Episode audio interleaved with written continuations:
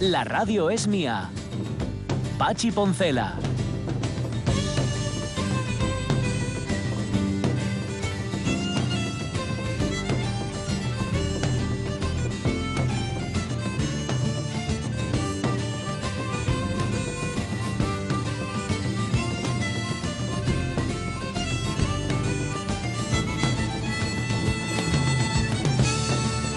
Las 11 y 7 minutos, casi 8 minutos de la mañana. Acabo de hacer, sí, gracias Jorge Alonso por el certero diagnóstico, un comentario de padre que lejos de honrarme me pone en mi sitio y sobre todo mm, Bien. sirve para que podáis calcular mi edad de manera fidedigna. Bueno, a lo que iba.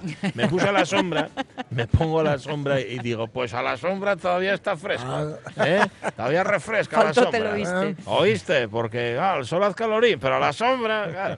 Porque pensáis que llegó el verano. Yo ayer vi a... Este sol es malo. Esto- Este, este sol enfermo, estoy enfermo. No, la verdad es que ya hace un sol de los guapos, Sí. un sol ya de primavera, ¿eh?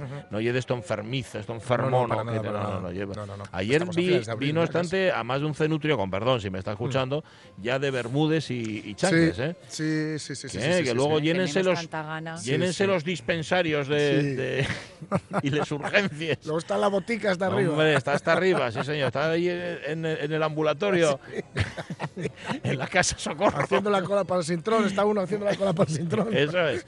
Bueno, que todavía no ha llegado la primavera, pero hoy en Avilés están, aparte de servir la, la comida, de ponerte el sitio, dejarte el sitio para que comas en la calle, te, están, te lo están sirviendo ya con, con un sol. Con, Mm. con un sol curioso, un sol de primavera. todo bien. Todo decir, bien. Se han puesto a organizar planeado. esto, han contratado sí, sí. el tiempo, que es lo suyo. Yo, también, que hay veces que vas a esos sitios, Sí, lo han que no contratado el buen tiempo Muy mal. y Y te lo chafa día- todo. Muy mal. Todo. Para Muy un mal. día este 22 que tienen tarea Sí. ya desde ahora a las 11, por ejemplo, que comienza la tercera jornada de la décima feria de alfarería tradicional. Ajá, ajá.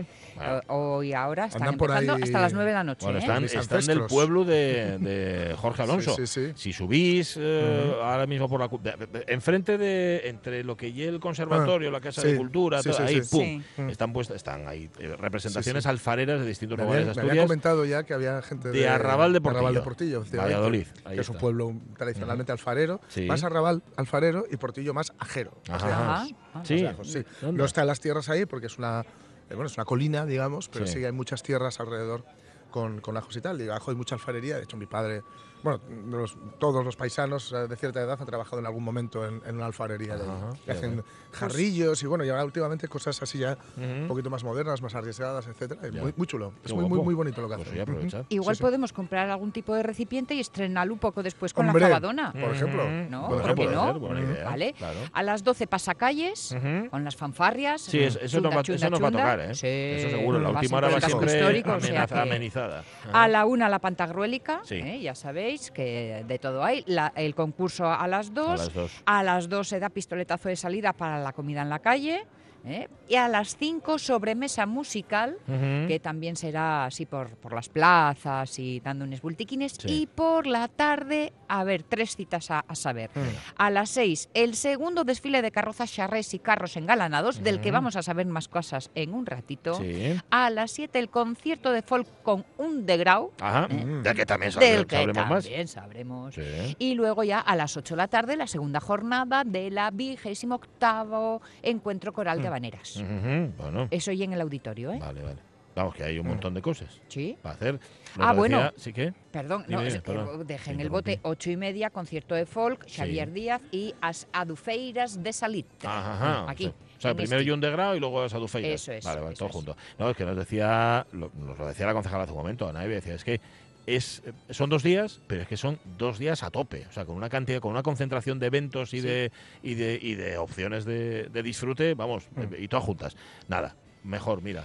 Cuanto más mejor. Entre los eventos deportivos eh, está el trofeo de billar, pero de eso ya os contamos también. Hablamos después, que sí, hay mucho programa todavía que desilvanar. Aunque, claro, también es verdad que nosotros estamos aquí en parte como aperitivo para la comida en la calle. O sea, nosotros llegamos antes justamente por si. Nosotros nos dejamos caer, por si sirven algo, ¿no? Dice, "Oye, igual unos pollinos preñados, algo. Bueno, la hora de la comida no es esa, pero nosotros, por si acaso, y como nos gusta comer pronto, venimos, venimos antes. Eh, hoy nos preguntamos qué os gustaría comer, si no, con quién os Ah. gustaría comer. Esta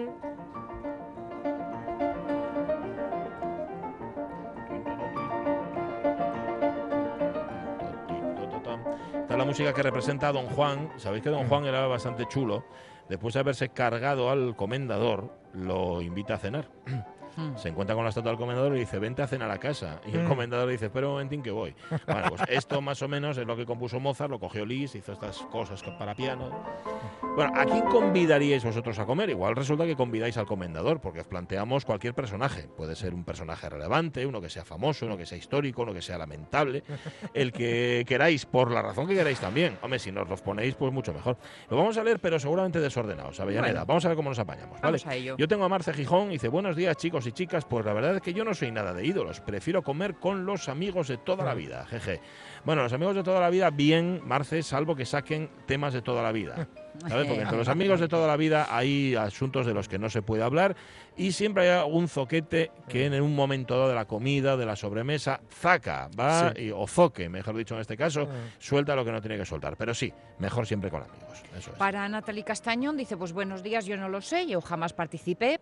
Natalie, en esta comida o en cualquier otra. Tú Sí, puedes pensar sí, en alguien claro. que te preste. Eso es, eso es. Para Roberto Cañal, lo de comer en les terraces o Nakai, llévolo muy mal. Sí. Gente pasando, coches fumeando, palomes, ca- o Claro, sí. subiéndose por las mesas. Ujú. A mí dame un rinconín tranquilo, discreto, buena compañía, bon jantar y buena sobremesa y non fai falta más. Ajá. Compañía la mía muller, los collacios, como mañana en la Polasiero para los huevos pintos Ah, Vale. y poco más. Bueno, es que sabéis que la fiesta se prolonga. Sí, señor, porque en Pola de Siero Sí. los huevos pintos mañana. Ya, Así es que el verdad. que no disfrute de Avilés, o sí, Esto también. es de oca en oca. Sí, Uf, sí. Y, y, bueno, huevos de oca o no, depende Bueno, de cada también, uno los huevos también. que quiera. Dice, dice Blanca Pérez Soto, con buenos amigos que después de comer toquen algo para bajar la comida. Con eso ya Mm. es suficiente. Me, imagino que te refieres a tocar algo de música. O sea, no que, no que por ejemplo, te, te den un masaje eh, abdominal. Eh, Sí, eh, en los pies, reflexoterapia. Los pies, eso es. ¿Qué más? Violeta Cabrero, enhorabuena por esa comilona, da Gracias, gusto veros tan felices, Sí. no yepa menos. Antes el mi barrio era así de alegre y folclórico, Cimavilla, y ahora quieren dejarnos sin fiestes. ¿Con quién hablaría? Mm. Pues mira, con el de festejos esi, eh, eh, sí, esas que aparecen cada cuatro años y luego no los vuelves a ver. Ah, vale. Sí, bueno, aprovechando a lo mejor que están en campaña, igual está bien ir a comer con alguno de estos. Em, dice Águeda González Díaz, eh, por cierto, es verdad que Cimavilla Ujú. este año sí que hizo fiestas. Hizo fiesta. Pero para el año que viene- Sí, para el año que viene, en principio, no, no. va a haber fiestas encima de Villa porque no hay, eh, no, no hay presupuesto, no hay ayudas, no, no Ah. llega la ayuda. Porque vale, hace unas fiestas además muy muy curradas, son prácticamente Sí. dos semanas, porque hay dos vírgenes, hay dos patronas. Sí, eso en el barrio alto. Sí. Y, ¿Y qué pasa? y- ¿Que los vecinos no se arrugaron o qué? No, no, no, no, para nada. La, la asociación de vecinos se lo ocurra, Sí. pero no hay ayuda por parte del ayuntamiento. Ah, vale, vale, vale. Pues si Y lo pagáis entonces- vosotros. Y entonces ellos llegan hasta donde llegan. Ya, claro, claro, es, claro. es mucha pasta No y es mucho, tra- trabajo. sí.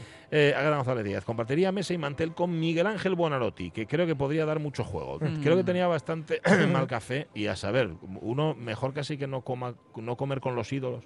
¿Verdad? Porque Sí, luego sí. te acaban decepcionando y acaban dejándote el pufu muchas veces. También con Cary Grant, dice, uno de esos míticos Ah, galanes, sí. buen actor, elegante y con un buen anecdotario para contar. Acuérdate, Águeda, que lo va a contar en inglés. ¿eh? Sí, sí. Eso puede ser, Bueno, puede dificultar sí. un poco la Y comunicación. que puede estar un poco raro, que ya sabes que tenía querencia el LSD. Eh, También sí, es es verdad. verdad, es verdad. Un poco... De todas formas, yo preferiría estar con el personaje. Que, Ya, que para eso es al que Claro, conozco. Bueno, y aparte que qué demonios, hemos pedido que, que, oye, Estamos que con quien tirando de quieran, largo, pues con claro. quien quieran. Rubén Cardín dice, buenas, pues gustaría medir a la comida en la calle de Avilés con la tripulación de un barco vikingo recién llegado a puerto con fame atrasada y, y marchar antes de los postres, porque estos con los chupitos acaben siempre a palos. Sí, señor, hay que tener mucho cuidado con los vikingos. Ya lo decía Olaf, esta celebración de los nikis. Sí. Sí. Sonia Estrada Copín, considera amigos y familia, no hace falta mucho más. Sí, señor. Y además aquí con, con Fabes también, en, en- aquí en Avilés, ¿eh? Digo, si queréis. Eh, Julia Julita Cotocampal, sin duda con Julian Assange. Fartucalo de sidra y que suelte la lengua para hacer todavía más. Y por megafonía. A ver, a ver si de algún se entera de una vez cómo furrula este mundo. Pues sí, lo que a mí que no está para dieta dura, está para dieta blanda, Sí. Dice Gaby más? Suárez, buenos días, pues me gustaría comer con Jesús de Nazaret, aunque supongo que el idioma sería un hándicap. Ya. Si pudiese ¿ves? entenderme con él, sí que me gustaría. Sería una buena forma de conocer la esencia de este personaje tan controvertido. ¿Fue una especie de hippie, un comunista, un loco? ¿Existió realmente? Ya. ¿no? Está bien. Coima, Nosotros está, está muy bien Lleves esto. muchas películas de Semana Santa Sí, encima, ¿eh? Puede que sí. Claro, Ya te lo digo. Puede que sí. Fíjate cómo yo, yo- a mí me pasa exactamente igual. Vi aparecer por aquí hace un momento a Rubén de Erson y me parecía que estaba viendo Benur, o sea, que le pedí agua incluso. Un poco, un poco. Para los siguientes no conocen a Rubén de Erson, Erson es quien garantiza, por cierto, la sonorización aquí de, de los Sí. festejos de Avilés, entre otras muchas cosas. Y hay que decir que Rubén, que es el Mm. manda más de Erson, parece Jesucristo. Cada vez se parece más con y, ese que, pelo. y tiene la misma paciencia. Yo La- creo, sí, la verdad que sí. Porque he compartido muchas horas con él. Y, y aparte es un muy buen chaval, tremendo profesional y muy, Sí. muy buen chaval. Pues le va a hacer el sonido a un de Sí. al que saluda José Ramón Blanco Forcelledo. Ah, sí. ¿eh? Saludín Pajosín. De. Forcelledo que además dice, yo con el conde Drácula no. No, con ese no comerías. Hombre, y tú que no coincidiríais por horarios, porque el Conde Drácula ya más de, de, De cenar. de Sí. cenar De tarde. cenar tarde, sí. Por cierto, por cierto, vean si tienen y si pueden, si tienen HBO, si pueden ac- acceder a ella de, algún fo- de alguna forma, Sí. la versión en serie, la versión en seriada de Lo que hacemos en las sombras, Mm. que es una película que ya tiene unos cuantos años, de, que, bueno, es una película de humor, que es un falso documental sobre unos vampiros. ¿no? Sí, está muy bien, falso documental sobre unos vampiros actualmente, y lo han hecho serie, se llama Lo que hacemos en las sombras, Mm. y muy bien, muy divertida, está Anda. muy bien. Qué bueno. Pues lo buscaremos o buscaremos un amigo que Sí, tenga HBO. Dice Fermín Esteban Redondo, escucho muchos lunes y hoy es el que estáis más contentos. Sí. La comida iría con Trump, el presidente, porque la fiesta después sería muy buena. ¿eh? Un saludo. Sí, la digestión un poco pesada, ¿eh? a lo mejor. Dice Carmen Rodríguez, eh, primero daros las gracias por ser tan amables por la acogida que me disteis en la escuela, sí, la escuela de comercio. Es verdad, es verdad. Carmen, que bueno, no, amables no, amable tú por ir a vernos. Claro. Y siguiendo con el tema de hoy, me he acordado de Javier Gutiérrez, un señor que se atrevió a trabajar con una película, en una película con chicos con discapacidad, merece toda Mm. mi admiración, aparte de que le he visto una sonrisa amable. Sí, hay sonrisas que no engañan, Sí. Sí. ¿verdad? Sí, Y tiene buena pinta. la Javier de- Gutiérrez, sí. sí. señor. Mm. Aparte que él mismo lo contaba, que él en una película como esa tuvo que darlo todo. Pero no para compensar a No, los para estar a actores, la altura. para estar a la altura. Lo sí, creo, señor, de lo los, creo. de los actores y las actrices. Alguien me decía- Trabajó con, un, con el que ganó el Goya. Sí, sí, señor, es verdad. Y él no. Ganó los otros. Alguien me decía esta- estos días de, ay, es que no la quiero ver porque Ah. tengo miedo que me dé pena. Mm. Uy, qué equivocado estás Ya- con la yo película. tengo unas ganas, no la he visto aún, ¿eh? No la he visto, tengo muchas ganas y me, y me da que de, de pena, pena, nada. ¿eh? nada, De de pena nada. Te contrario. ríes mucho y te da una inyección de buen Mm, claro. talante ante la vida Pues sí.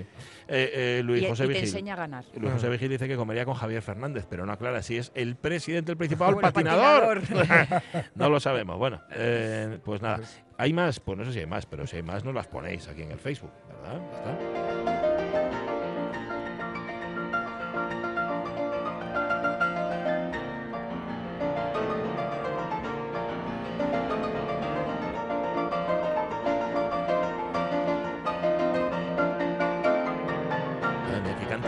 Puede tener Ya, un piano ¿eh? y Liszt se, se empeñaba además en que los pianistas todas. todas. Claro, como ya es gratis, dice, ¿qué más te da dos que diez? Pues hala, venga, todas para adelante. En fin, que si queréis poner más comentarios, si queréis contarnos con quién comeríais o con quién compartiríais sobremesa, pues lo hacéis, lo ponéis en nuestro Facebook, que está abierto todo el día. Las 11 y 20 minutos de la mañana, vamos a contar noticias, ¿os parece? Tralala. Venga, va. Sí.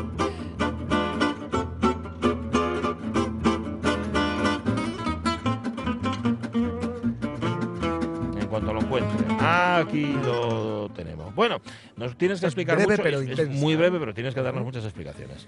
Erika cumple el deseo de volver a ver la grúa de la que se enamoró. Sabes que soy tu grúa, esa que a ti te jala, la que te pone el gancho cuando estés mal parqueada. parqueada. Pero bueno, pero bueno, pero bueno.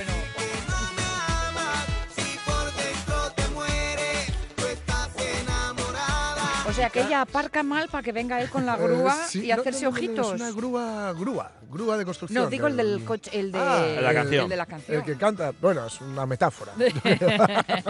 Vaya, Sí, sí. qué tonta soy. No Y- sé. Y Erika no es una metáfora, Mora. Erika Es de verdad. Es una chica Ya. que eh, asegura que no se siente atraída por las personas, sino por los objetos. Ajá. Cuanto más conozco a las personas, más quiero Más la quiero a mis objetos. Concretamente a ese de ahí, y a ese de ahí, y a ese de ahí. Ya, esa papelera. sí, Quiero sí. esos objetos. Bueno, Sí. déjate, lo que sea. Bueno, Eh, ella, bueno, esto salió en, en, en cuatro, el programa este Samantha, Ujú. no, sé, no sé si se llama así o tiene algún otro Bueno, nombre. creo que la protagonista Pero es bueno, Samantha. 40 ¿no? días con, ¿no? Esto es- Ajá. Como la protagonista es ella, se es puede llamar ella, por su nombre. efectivamente, sí, efectivamente. Sí, sí. Sí. 40 Samantas con Samantha. Sí, es como Teo, ¿no? Como Sí, Teo, sí, Teo va a la escuela. Teo al parque, Teo por lo mismo, ¿no? Samantha Sí. hace esto, hace lo otro. vale. Pues ya digo, no se siente atraída por las personas, sino por los objetos. Ajá. Entonces, ¿qué ha hecho? Por ejemplo, se ha casado con la Torre Eiffel. Muy bien. No sé si la Torre Eiffel está enterada de No todo lo esto, sabe, ¿no? pero se ha casado con ella. Ya. Y ahora eh, Samantha pues la ha llevado a Barcelona para ver la grúa de la que se enamoró. ¿Mm? Se enamoró, tuvo un flechazo con una grúa. Esta chica le entra a ver, mientras hace una visita guiada al Rosu y no hay quien la saque de allí. Sí, señor. Pero no se enamoraría nunca del Roshu, se Eh, enamoraría de sus no, de grúas. sus grúas, Claro, sus claro, claro. Ujú. Eh, llega, y bueno, llegó al encuentro, se, pues, se puede ver el vídeo con- con- con- bueno, en el mo- en el que llega con la reportera Sí. eh, para, para- y llega con su nueva pareja, Sí. Erika, que es Ah, un, que tiene una nueva pareja. sí, es un monopatín. Mm. ¿De verdad? Está enamorado. Sí. Enamorada, perdón. Sí, y ella Ujú. explica que tengo relaciones emocionales, espirituales y románticas con objetos, no Ajá. con gente. Ajá. Ya. Las yo- espirituales me cuesta un poco. Sí, pues Todo anda, lo las demás. otras- Pero bueno, eh, yo creo, hay un, hay un programa por ahí, no sé en qué cadena es, la verdad, que habla de adicciones, Sí. Sí. adicciones extrañas, ¿no? Sí. Y yo recuerdo una chica que estaba, que era adicta a dormir con el, con el secador Ajá. puesto Ujú. constantemente, lo Pues cual era bastante malo. yo, claro. yo recuerdo a uno que afirmaba hacer el amor con su coche. ¿Eh? no Eh, en. No en su sí, He sí, coche, dicho sí, con. sí. con su coche. Pues efectivamente. ajá. En fin. Bueno, eh, furacos y palanques, un coche Sí, tiene a bueno, dolor, ahí- ¿eh? Bueno, mira. Ahí, mira. Lo puede tener más Ajá. fácil. Sí. En fin. Yo no sé, no, no añade más en la noticia. Hay un vídeo en el que se puede ver la, lle- la llegada ahí a Barcelona, Sí. el momento en el que ven a la grúa de sus amores, de, sus, de, sus, de sus entretelas. Sí. Eh, no añade, añadido más. Yo solo puedo decir Todos locos. Sí, señor. No se puede decir nada más. Todos locos. eh, a ver, es muy, me, me parece muy respetable. Estúpido, pero muy respetable. Entre otras cosas, porque ¿cómo distingue esa grúa de otra grúa completamente distinta? Pues no me digas. Cuando le miras que- a los ojos, nada es lo mismo. Cuando ¿eh? miras a los ejes, a lo mejor, más Sí. que a los Claro, ojos. claro, ese grúa me gustan hasta los rodamientos. Ajá, sí, Si- ¿no? Si, los tuviera tuviese, Ya, que ya. es la verdad. No sé si rodamientos, es una grúa. Polea, polea. Y aparte que se enamoró, se enamoró de la grúa, pero ella está saliendo con un monopatín. Casada con un monopatín y casada, Poliamor. Porque es y le pasada gusta- con la torre, y casada con la Torre con la Torre Eiffel. Eiffel, sí, sí. Yo la veo un poco casquivana, esa chavala. yo- porque yo- en el sí. poliamor los otros, han de estar, los otros objetos han de estar enterados. No sé yo si el resto de objetos No, están no. A enterados. lo mejor entre ellos mismos tienen Pero su bueno, aquel, ¿no? sí, sí. No lo sé. De todas formas, está visto que cada vez le gustan más jóvenes. Ah, sí, sí, sí, monopatín. Lo siguiente que va a ser, sonajero. En fin, sí. Súbeme la grúa, por favor. Mm.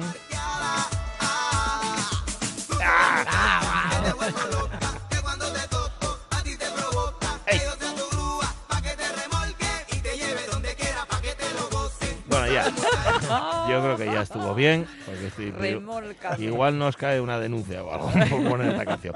Oye, el que está que no vive últimamente es el pobre Quasi, ¿eh? ¡Venga, Quasi, desencadénate! Tus amigos están abajo. Ha sido mi culpa. Tienes que romper estas cadenas. No puedo, lo he intentado. ¿Y qué diferencia habría? Pero no dejarás que Frollo venza. Ya lo ha hecho. Lo ¿Qué es. dices? ¿Te vas a rendir? ¿Ya está? Estas cadenas no son las que te bloquean, Quasimodo. Dejadme solo. De acuerdo, de acuerdo, Quasi. Te dejaremos solo. Después de todo, solo estamos hechos de piedra. Creíamos que tal vez estuvieras hecho de algo más fuerte. Sí, Quasimodo está el pobre que no. Hay en todas las películas, por cierto, eh, bueno, no solamente en las de Disney en general, hay siempre un momento en el que el héroe cae en un pozo de autocompasión. Sí. ¿Verdad? Donde dicen, no, no soy capaz, no he Es sido cierto. capaz. Y entonces a su alrededor dicen, tienes que ser capaz, porque tú y tal. Y entonces es cuando remonta y ya, y ya está, ¿no? Bueno, en el caso de Quasimodo es lo mismo. Ojo, se ha quemado Notre Dame, todos lo sabéis, pero tiene una vertiente, digamos, positiva. A ver, se han agotado las novelas de Víctor Hugo Mm. y los DVDs del Jorobado de Notre Dame. Los turistas que están a la caza de postales, de souvenirs de Notre Notre Dame y lectores en busca de ejemplares de Nuestra Señora de París, de Víctor Hugo, por todas las librerías de la capital. Muchos selfies y fotos en las inmediaciones de la catedral devastada el lunes por las llamas. Tras el incendio de esta joya del gótico, todo lo que tenga que ver con Notre Dame atrae y vende, y mucho. Sí. De hecho, como se avanzó ya la semana pasada, los expertos en turismo consideran que la destrucción parcial de la catedral atraerá más visitantes a París. La novela de Nuestra Señora de París se ha convertido en el número uno de ventas en Amazon Francia y se ha agotado en algunas librerías de la capital, mientras que las tiendas de souvenirs y los buquinistes, Sí, buquinistas. que- bueno, pues los que Los que venden, libros en la orilla del el Sena, Sena. los, pa- los es. puestos estos verdes como Ujú, carretillos. Eso es, vale. Vale, pues ahí también libros usados que están haciéndolo a agosto vendiendo todo tipo de recuerdos de la catedral. La película del jorobado de Notre Dame de Disney también es la más vendida ahora en FNAC Francia. Hemos vendido todos los ejemplares de todas las ediciones de la novela de Víctor Hugo. El mismo lunes vendimos todo todito. Pedimos inmediatamente más ejemplares. Estamos esperando, dice la librería. Bueno, pues nada. Un monumento se quema, Notre Dame se quema, pero siempre hay quien hace negocio. ¿Y eso lo consideramos un saqueo? No, eso es el mercado, amigo. O es el- o sea, o sea, O sea, O sea, es el mercado, amigo. O sea, se quema y tú a partir de ese momento empiezas a hacer negocio. Ya está. Un tuit que leí estos días. Dice, agradecido por todo el dinero donado por la resta- para la restauración de Notre Dame. Solo Mm. espero el mismo interés por los miserables. Sí. Firmado Víctor Hugo. Ah, qué bueno. Sí, señor. Sí, señor. Bueno, sería un poco apócrifo, ¿no? Víctor Hugo ya no firma nada, pero está muy bien. Por cierto, eso que está sonando de fondo, que aquí no damos puntadas sin hilo, como sabéis, esto forma parte de la música de la Escuela de Notre Dame. La Escuela de Notre Dame fue una de las primeras escuelas, ¿cómo decirlo? Uno de los primeros lugares donde se hizo polifonía. Porque hasta ese momento era todo, eh, la música religiosa era una sola voz, o sea, monofónica. Bueno, pues a partir de ahí, estamos hablando del siglo XIII, una cosa así, los maestros, el Magister Leoninus y el Magister Perotinus, que tiene un nombre muy bonito, Ah, pues se podían hacer de hecho un dúo de, Sí. de reggaetonus Sí, ahora sí. Y, y fueron hicieron polifonía como esta que está sonando de fondo. Esto es antiquísimo. ¿Y cómo sonaría ahí en Notre Dame? Pues no lo sabemos. Porque aunque creamos que la Notre Dame que se quemó era la Notre Dame de estos señores, Pues no. No, tampoco. no era exactamente De hecho, lo que se cambió es la reforma del 19. Eso es, eso es. Fíjate, el otro dura, ¿eh? Lo que aguanta lo antiguo. Y es- las sí, sí. abejas. Y Las las, sí, abejas, señor, sí, y así, sí, es así es, así es. En fin, mm, Villar a tres bandas. José Ruiz, ¿qué tal? Muy buenos Hola, días. buenos días. Me voy a pedir que se- ahí arribas un poquitín más, Sí. que estamos además eh, aquí en, en pleno aire, igual hasta se escucha más, que, hay, que todavía hay poca gente para la que va a haber dentro de media hora por aquí. Em, lo organiza, eh, es el organizador justamente de este trofeo El Bollo de Villar a tres bandas. Yo tengo un poco de lío Sí. con, sí, con la especialidad. Sí. Es, perdón por, lo- lo- por la burrada que voy a decir, ¿esto es el chapolo de toda la vida? No, no, Vale. no, el, el, el chapó, el chapó es, A ver, a lo mejor tú entiendes por chapó lo que nosotros llamamos ahora el billar americano, que es el de que tiene troneras y tal. Chapó en sí es otro juego de billar que se jugaba antes. Ahora prácticamente aquí en, en España no se juega casi nunca. Eh, se celebró hace poco porque solo se juega en Oviedo. Hay mesas en, en el centro asturiano de Oviedo. Sí. Y se jugó un memorial Álvarez Huilla, un, un magnífico jugador Ajá. que ya falleció. Eh, es otro que se juega con unas bolas más grandes, tiene unas troneras, pero también se ponen unos palitos en medio de la mesa que hay que tirarlos. Vale, vale. Eso es el chapo. Nosotros la modalidad nuestra, que es de tres bandas, es el- la, la que había antes siempre de billar de carambola. Ajá. Con Vale. tu bola tienes que pegar las otras dos para hacer la carambola. Bueno, siempre se dice, hiciste una carambola con, con cualquier motivo de la vida. Sí. Es que Es- Pero cuando, eso cuando se usa en el ambiente, en el lenguaje popular, es por- cuando lo haces de casualidad. Bueno, sí. Te Bueno, sale en de el carambola. billar a tres bandas en el no que no. No, ¿eh? en el billar a tres bandas además eh, lo que tienes que hacer la carambola, pero tu bola tiene que tocar antes de hacer la carambola Ajá.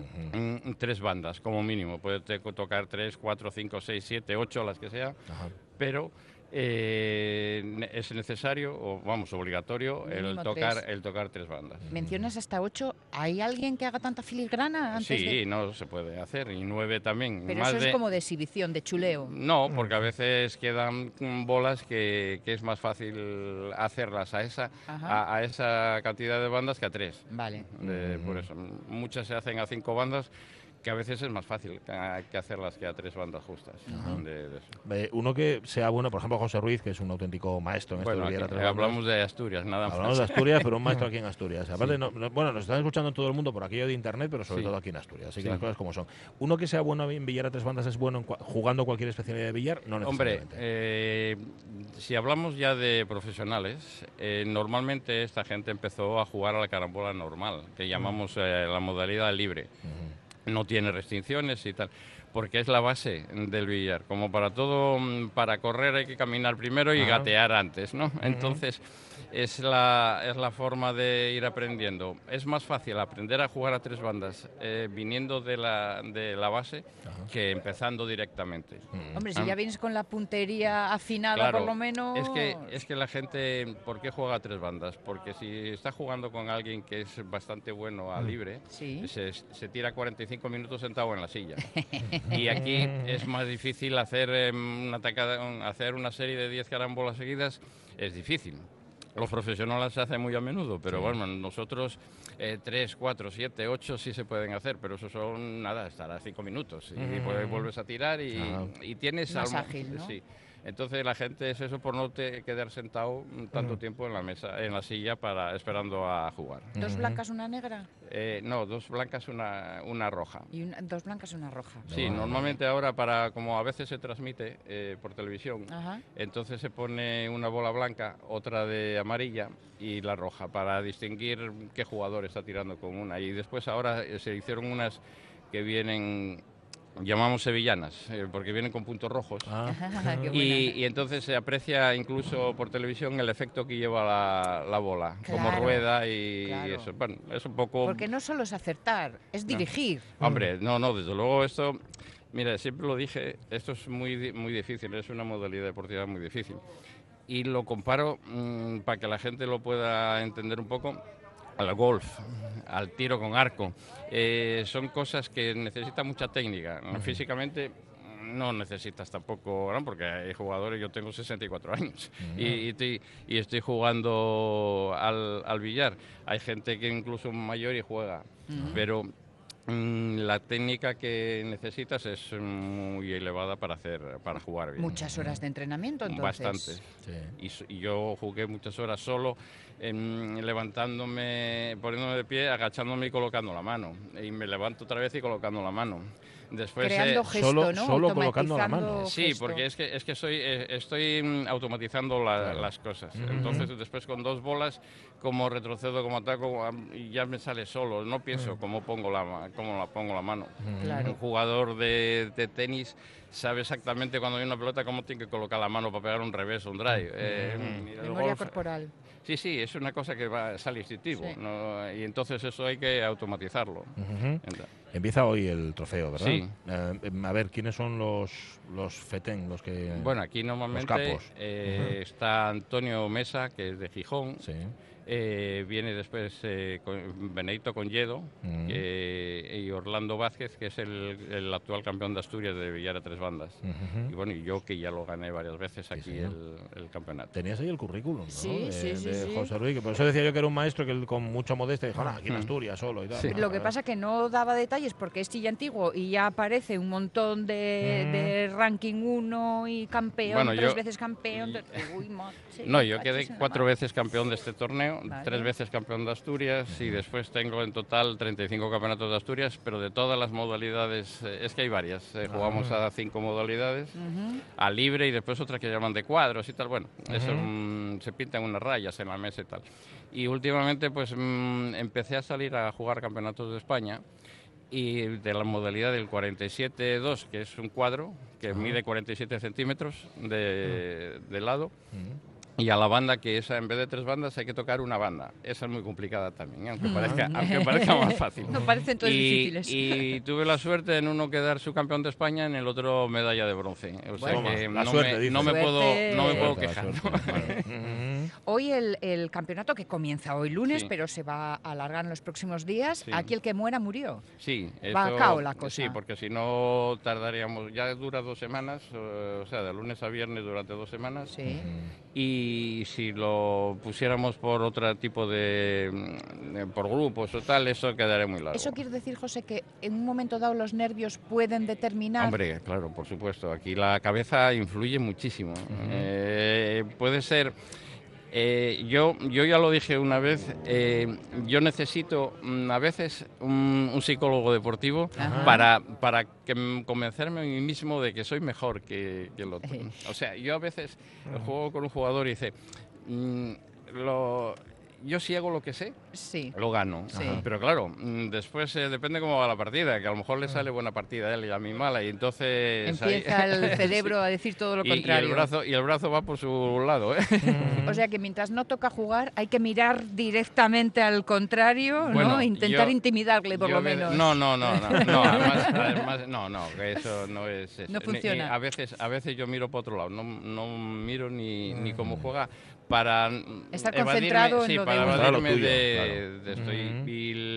Y- aquí la verdad es que es un deporte eh, muy noble. Quiero decir que si yo veo que, que el jugador hizo una carambola, al contrario, Sí. y el árbitro no se la da, Sí. y yo sí, yo vi que la hizo, y dice, Sí. sí, sí, la hizo. Entendido. Y si yo hago una falta, por, bueno, por cualquier cosa, que pego mal a la bola de- y, y el árbitro no la ve, yo sé, bueno, yo, todos, Sí. eh, dice, no, no fue falta. Ujú. y, y se sienta y se tira el, Y se y tira al otro. Sí, vale, sí. pues el mal mirador contra, subcontratado entonces.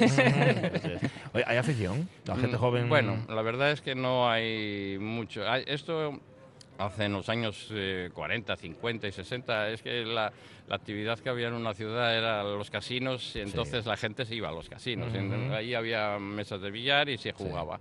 Pero ahora, la verdad, hay, otra, hay otras cosas para la gente joven y si no te engancha de pequeño, porque a mí me enganchó eh, porque yo cambié en Avilés, dentro de Avilés, de un sitio para otro, para aquí, para Las Meanas, con 13 años, y había una sala de juegos. Y bueno, y cuando Mm. podía iba y había mesas, y bueno, y desde ahí me enganchó. Pero ahora es difícil que... Pero si no surge la oportunidad, tampoco Sí. surge la Hombre, emoción. aquí nosotros eh, pusimos de dos mesas de, pool, de billar americano, Mm. para ver si venía gente joven y tal. Pero bueno, ahora prácticamente solo viene uno. eh, o sea que no... Pero dale tiempo. Esto. Seguro que, que juegan a billar, pero online. O Eh, sea, eh, ah, bueno, eso ya no, ya no lo sé. Pero basta con que alguien haga una película al respecto, una serie de Ah, televisión, sí. algo, No, lo que basta sea, y con de que repente, salga en pum. televisión. Claro. Porque ahora todo el mundo, oye, que si yo veo el snooker por televisión en Ah, Eurosport. sí, sí. Y bueno, sí, eh, es una modalidad muy difícil. Yo no jugué nunca a en esas snooker. porque las mesas son muy son enormes. No, Solo hay una en Oviedo, pero no jugué nunca. Y, pero yo reconozco que es una modalidad muy difícil de, juego. Pero lo ven, le gusta y me lo dicen y, y tal. Y digo, sí, pero no es lo mismo, pero no vienen a jugar. Me gusta verlo, pero no jugarlo. Sí. Vale. Eh, José Ruiz, que organiza este trofeo El Sí. Bollo de Villar a Tres Bandas, que empieza hoy en el Centro Asturiano de La Habana. Que Mm. vaya muy bien en lo personal como jugador y vamos, que, que haya afición, que crezca la afición. Hombre, ya, eso ya te digo. En, que cuanto se metan las televisiones por medio, Seguro, aseguro que seguro. se crea afición. Por el momento la radio ya le da sus Sí, minutos. No, no, y, y nosotros encantados de la vida, tanto nosotros a nivel de clubes como la Federación Asturiana, porque am, sí, sí que se sigue un poco a través de la RTPA y, y los medios de comunicación. Pues sí. para eso estamos. José, muchísimas Muy gracias. bien. Bueno, a Un abrazo. vosotros. Buen día, buen día. Pues nada, es una más, una más de las actividades de este lunes de Pascua, pero atención, hoy es el comienzo, es decir, a partir de ahí dura 15 ha dicho, días. 15 días. Sí, de lunes a viernes. Que en efecto tiene que ser agotador. Ya. Tiene que ser de acabar con uno.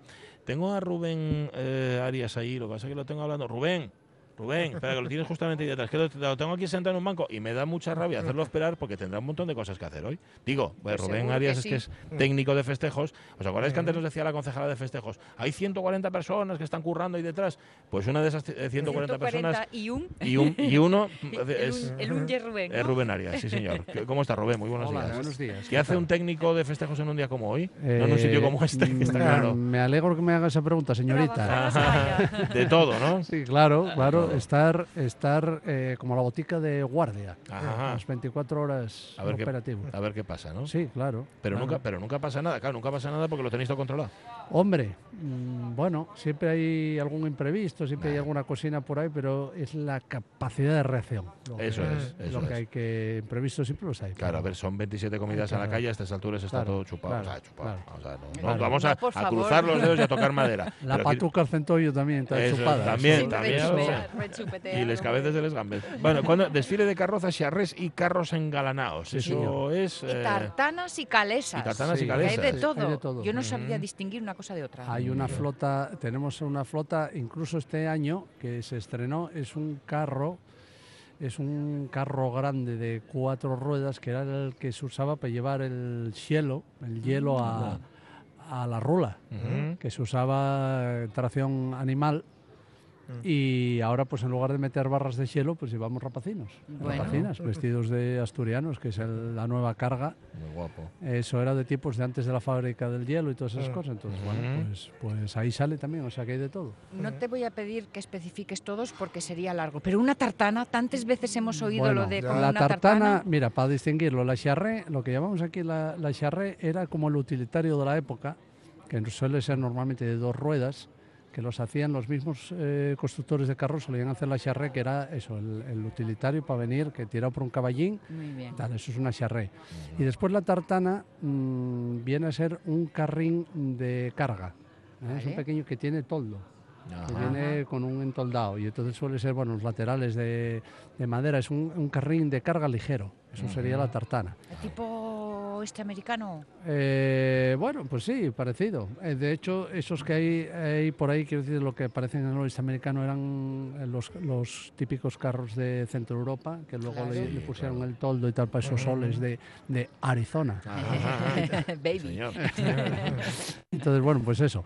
Pero, pero ahí es lo que tenemos. Y después los carros del país, que tenemos los, el típico carro de esquirpia, que la esquirpia de estas varas entrelazadas que se hacía para Ah, sí. llevar la carga. Sí. Ese es el carro de esquirpia con ruedas, carro rinchón, que es de eje fijo, entonces va sonando, ña, ña, eso que va. Y después tenemos el que se llama el carretón de rayos, que es el carro que mm, de mayor capacidad de- del el eje ya van las ruedas girando ya solas, no es el eje el eje no, no está unido a las ruedas y eso es de finales del siglo XIX, principios del XX, de Ujú. influencia europea, francesa, inglesa, que es cuando se empieza, o sea, que sale toda la historia del carro Totalmente. Y de, y de aquí y foráneo, o sea, de, Claro, de- de de todo, todo, tipo. de No obstante, todo. Rubén Arias, tú antes de ser técnico de festejos, ¿sabías tanto de carros? ¿O esto forma parte del- de, la, voy de a, tu profesión? Voy a, voy a reconocer que a mí siempre me gustó ese tema. Siempre te gustaba. Siempre me gustó y, Vale, vale. y luego aproveché para, tengo que reconocerlo, para reflejarlo en mi Ah. profesión. Eso de Carlos Rinchón me suena de oírselo a mi madre. Sí, Carlos sí, rincha, ¿no? De rinchón, de rinchar, sí, sí, Em, sí. Explícame otra cosa. ¿Esto va todo a, a- a cargo del ayuntamiento? ¿A- Sí. ¿Asociaciones, colectivos? No, o sea, vosotros sois los que lo montáis Pero- todo. ¿de Son coleccion- sacáis? coleccionistas. Es que aquí en la comarca de Avilés y alrededores es increíble porque hay mm, eh, mucha se mantuvo esa tradición, incluso hay charrés hechas nuevas mm, copiadas de, de las antiguas. Pero es que se mantiene todo alrededor eh, en Castrillón, en Gozón, en Carreño. Siguen existiendo verdaderas joyas. En, llegas ahí una quintanina y tienen esa charré, la tienen preparada y, y le- y les encanta salir a esta gente eh, eh, el desfile de Pascua y, de, y del bollo, porque es, yo siempre lo dije que es la fiesta más comarcal.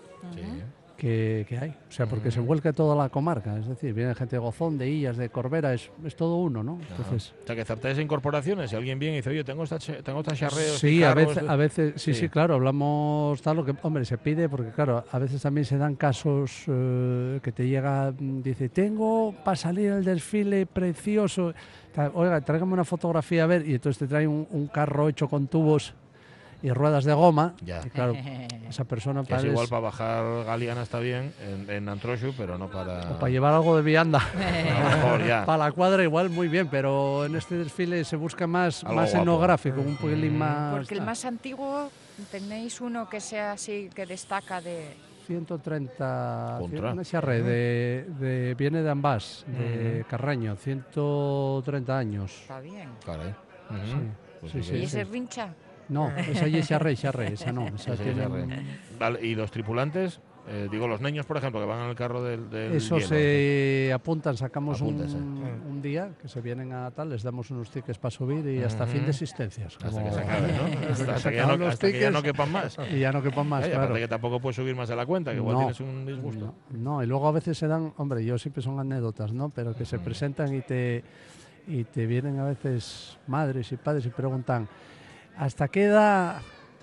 Dije, bueno, ¿hasta qué edad? Entonces encuentras desde el que te quiere subir una ecografía hasta, hasta el que dices tú, este ya está en edad de, de ¿eh? Este Ya igual para el parece- año que viene. Claro. Ya, pero hacía ilusión Ahí- al chiquillo. Sí, sí, claro. pero ahí está. O a la está. madre o al padre. Entonces, bueno, hay, hay esas dos variantes. Vale. Que vaya muy bien. Bueno, que vaya muy bien en general Claro. toda la fiesta de este lunes. Rubén Arias, muchísimas Muy bien. gracias. Venga, muchas ¿Encontraste gracias. a la Fabada que los andas buscando a primera hora, que nos cruzamos tú y ahí arriba? ¿no? ¿No se lo Ah, pues al perdido? final vinieron, pero es que son tan profesionales ya y le sale también esa fadada que hacen. Sí. Que es que ya vienen, chavos, vienen con las manos en bolso, silbando tangos y se ponen, se ponen sabe, ahí. sabe. Para desesperación sabe- del técnico, diciendo. ¿dónde andabais? Ah, pues- que llevo detrás de vosotros dos horas. Ahí llegaron y ya empieza el, el Mm. compago dar ya un arrecendorín Sí, rico. Y Huele Sí, desde sí. aquí. ¿no Sí, sí, sí, sí. Dejamos de que trabaje, Rubén. Muy bien, Gracias, muchas ¿eh? gracias. Un placer. Em, pues nada, a ver, eh, carros, carrozas, charrés, carros engalanados, Tartanas. Sí, señor. Pues nada, a ver, a ver. Tartana. Desde luego. Em, ¿Qué hora es? Mi... Menos menos Menos cuarto. Bueno, está justo, ¿no? Sí. Para contar una efemeridona pacifista. Pronuncia bien el apellido porque hay quien, quien lo confunde. Mm. Sí, sí, sí. Hay quien lo llama López Jaime. El apellido Ah, es no, no, no, no. Oppenheimer. Oppenheimer. Oppenheimer. Ajá. Sí, sí, sí, sí. Sí, es que Sí, sí. Manuel Darío lo, decía mal, decía López Jaime, es Oppenheimer, ¿no? El- Oppenheimer, el- sí, sí. El individuo. Que nacía tal día como hoy en Nueva York, en Estados Unidos, el llamado padre de la bomba atómica, un físico estadounidense, ya digo, director científico del proyecto Manhattan, por eso aunque había muchos, a él se le conoce como el padre de la bomba, Sí. de la bomba atómica. Ujú.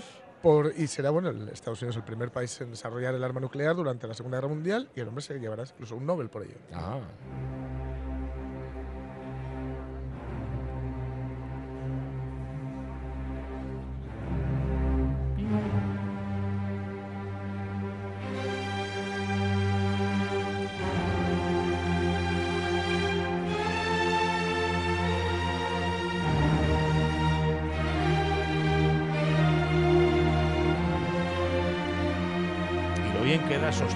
Para todo, ¿eh? Sí, da bien para todo. todo. Para hablar de Guerra Fría, Guerra Atómica, para todo. La, para la todo. 8 de Sostakovich, La octava, la octava, la 8. donde, bueno, supongo que se, con- se, se la toma como un poco la, la- la pacifista, ¿no? Con lo que tenía Sí. pacifista. Ujú. Más bien, bueno, lo que pasa es que efectivamente bueno, era un hombre que había visto el futuro y, y quería evitar que fuera tal como había sido, ¿no? Eh, ahora me he convertido en la muerte, el destructor de mundos, decía en 1965, en plena Guerra Fría, eh, con los ensayos nucleares en su apogeo, claro, porque él hizo una con la cosa de, por un lado, eh, una porque, porque es un científico y porque, eh, en fin, es, la- la- es muy tentador que te dé la posibilidad de hacer algo que no se ha hecho nunca y que sobre el papel es posible, pero no sabes si puede hacerse en la práctica, ¿no? De modo que puede haber incluso un poco de orgullo de científico, que también habrá Sí. tal cosa, ¿no? Eh, y por otro lado también, claro, este proyecto, el proyecto inicialmente como un proyecto, digamos, para mm, conseguir la paz, ¿no? Se vende como el arma que ha de garantizar la paz o que ha de garantizar eh, la brevedad de las guerras o incluso que no haya guerras, que es la bomba atómica. en este caso, Matas un puñado así Claro, de mano y claro, se acabó la guerra, En este caso ya sabéis que Estados Unidos vendieron eh, el tema de la bomba, el tema de eh, lanzar la bomba, las bombas, mejor dicho, atómicas sobre Japón en Hiroshima y Nagasaki, como eh, una forma de evitar que, que- que- que hubiera que conquistar Japón, que hubiera que hacer un desembarco, etcétera, ¿no? Entonces él un poco se, ve en est- se mete en esto, y, pero claro, en el 65 se ve que la Guerra Fría va sobre todo de quiénes tienen la bomba, de cómo y cuándo puede ser que se use de nuevo la bomba, ¿no? Entonces él ahí, en este documental de la NBC sobre, que se llamaba La decisión de lanzar la bomba, pues bueno, él lo que hace es decir esto, una cita que ahora comentaremos, ¿no? Él era, ya digo, comparecía ante la cámara cuando, cuando se le ve este documental del 65. Sí. No se parece absolutamente en nada a el hombre que dirigió el proyecto Manhattan, que es como se llamaba este proyecto, ¿no? Está envejecido completamente, eh, afectado por un cáncer de garganta, además, Mm. y se había retirado, se había retirado ya de, del mundanal ruido sobre todo de la investigación, ¿no? No quería estar ahí en, en nada, ¿no? Eh, él recordaba el 16 de julio de 1945, que es cuando se hace la prueba Trinity, que es la primera explosión nuclear que él había contribuido a, a crear. ¿no? Estas, estas imágenes tan famosas en las que, bueno, en el, el desierto de Nuevo México, si no recuerdo mal, ahí se hacen las, las primeras pruebas que llegan incluso a tumbar a gente que está eh, situada a, a kilómetros de distancia donde se, donde se lanzan. ¿no? Se llega a tirarles al suelo, están con protección y tal, pero se les llega a tumbar. Y ahí ven que efectivamente, mm, en fin, tienen entre manos un, Un arma muy un poderosa, arma tremendamente muy poderosa, y, que, y que habría que ver cómo, cómo usarla. ¿no? Él entonces ahí, ya digo, no se parece en nada y lo que está es tremendamente cansado y iba a decir arrepentido y seguramente mm, sí, algo haya de, de Puede ser, ¿no? arrepentimiento de lo- por lo que había hecho. ¿no? Se recuerdan como una síntesis del, del proceso vital que le llevó de creador de la bomba atómica Sí. a uno de los aladides de- de- del pacifismo, ¿no? Pacifismo. pues, el- la no proliferación de armas nucleares, incluso las restricciones muy, muy, en fin, bastante tajantes en lo que tiene que ver a la energía nuclear. ¿no? La cosa es, eh, si realmente hubo ese cambio, ¿no? si realmente eh, Oppenheimer dio- se dio cuenta de que había lo, que lo que había contribuido a crear y por lo tanto cambió, hubo un cambio de polaridad que se dice en la escritura de guiones, ¿no? Ajá. eh, en el arco narrativo, etcétera. O lo que ocurre es que él realmente, cuando se puso a trabajar en esto, no, no, eh, ya lo hizo con, No con- marcado con ciertos tintes pacifistas. ¿no? Ah. Estas palabras, ya digo, se, se toman como una síntesis de ello, aunque ya, digo, es una, es una, ya os digo que es una cita extraída del sagrado, el libro sagrado hindú, que es el Bhagavad Gita, seguramente lo, lo pronuncio fatal, Ujú. pero no, no, tengo un poco oxidado. Ajá. El. Entonces, el Gita. y él se, se embarcó en una cruzada pacifista, ¿no? Hasta desde este momento, desde el momento en el que el, el proyecto Manhattan es un éxito, mejor dicho, desde el momento en el que las bombas atómicas se usan sobre Hiroshima y Nagasaki, Ujú. se embarca en una cruzada pacifista y también, sobre todo en este momento, digo, de la, de la, de la Guerra Fría, ¿no? Pero entiendo, realmente, él, él que era, eh, él era un- venía de una familia judía de Nueva York, eh, muy rica, ¿no? Y se dedicó a esto precisamente por, por, por afición, por pasión, ¿no? Porque Ujú. lo suyo hubiera sido que hubiera sido con los negocios familiares, Sí. seguir amasando aún más dinero, Pero le gustó la ciencia Pero a él le gustaba mucho la ciencia y se metió en esto, ¿no? Ujú. Fue a Harvard, eh, pasó por la Caltech y por la Universidad de California en Berkeley, estuvo en Europa Mm. y dejó muchísimos trabajos que tenían que ver con la física teórica. También un coqueteo con organizaciones izquierdistas que le puso en el punto de mira del gobierno. ¿Ah, ¿no? sí? sí, sí, sí, le trajo bastantes problemas esto. El caso es que, claro, cuando se le recluta en 1942 en el proyecto Manhattan, porque es un proyecto a largo plazo, es un proyecto que, por cierto, afortunadamente Hitler abandonó. Ujú. Eh, no olvidar que Einstein también se puso a trabajar en esto Sí. o ayudó, etc- etcétera, precisamente espoleado por la eh, posibilidad de que Hitler, eh, digamos, transitara el camino de la bomba atómica, ¿no? Y cuando lo reclutaron, bueno, digamos que le tenían un poco fichado. El FBI ya llevaba unos cuantos años. Vamos, que prefirieron llevarlo a su terreno Sí. eh, para que dejara de incordiar por otro no lado. vaya a ser que vaya para otro lado, ¿no? Es. Y ahí le metieron en, los, en el laboratorio de los Álamos, eran en, en Ujú. Nuevo México, ¿no? Sí. Eh, dicen que el- algunos testigos presenciales del primer resultado del trabajo, es decir, el ensayo Trinity, dicen que la reacción de Oppenheimer durante la prueba fue simplemente de alivio y satisfacción y que dijo, it worked, ha funcionado. Funcionó, ya está. Ya está, Ujú. ¿no? Claro, lo, veía como algo, está viendo- eh, sí, sí, como el resultado de un Sí, trabajo previo de una investigación sí. científica. Sí, sí. ¿no? Ujú. Pero claro, solo 11 días después del bombardeo en Hiroshima, él ya escribió, el 17 de agosto de 1945, expresó por escrito al gobierno Mm. de Estados Unidos su deseo de que las armas nucleares fueran prohibidas, Ajá, sin más.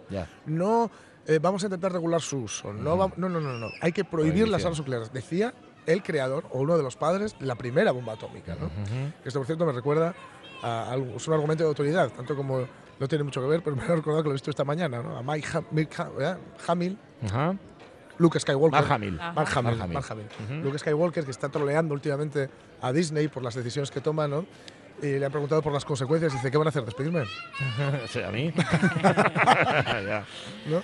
Pues este hombre un poco decir, ¿quién tiene más autoridad que yo? Hombre. Precisamente que soy uno de los creadores o el director de esto, para decirles que, que no puede ser, ¿no? Ujú. Eh, evidentemente, os podéis imaginar el caso que le hicieron, ¿no? Eh, Bueno, Oppenheimer eh, comenzó una nueva carrera que fue la de apóstol del desarme nuclear, ¿no?